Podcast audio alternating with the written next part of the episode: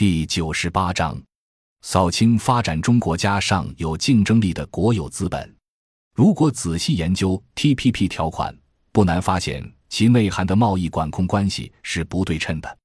这是一份为保护核心国的产业优势而量身定制的 FTA，及其条款更有利于核心国的优势产业进入其他国家的市场。并且阻止对方政府采取适当措施来保护及服予本土的产业，来和核心国优势产业竞争，从而避免未来出现潜在竞争对手。而纵观近代产业发展的历史，很少有国家的优势产业开始发展的时候不是得益于政府的政策性扶助或保护。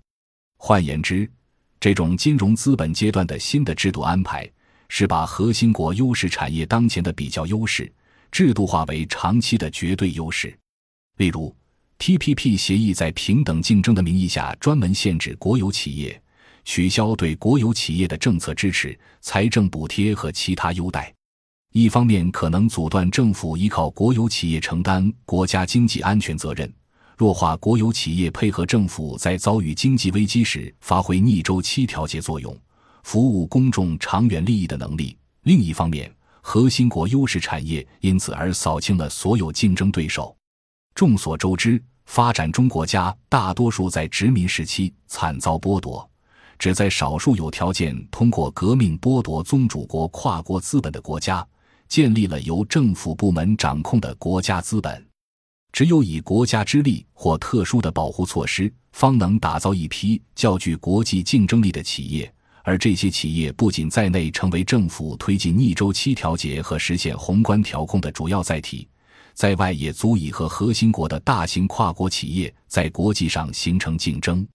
而如果加入 TPP，则意味着预先阻断发展中国家的政府对国有企业的政策保护，这难道不就是相当于为核心国的优势产业扫除对手吗？退一步说。次贷危机后，美国政府的救市本身就属于国家补贴的一种形式。假如美国的战略性部门及其企业在资本市场遭遇失败，美国会允许外国金融集团趁着市场价格的自然低谷来收购国内的重要企业吗？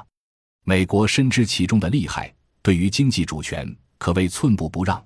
但对于要纳入 TPP 的发展中国家，则恰是反其道而要求之。感谢您的收听，本集已经播讲完毕。喜欢请订阅专辑，关注主播主页，更多精彩内容等着你。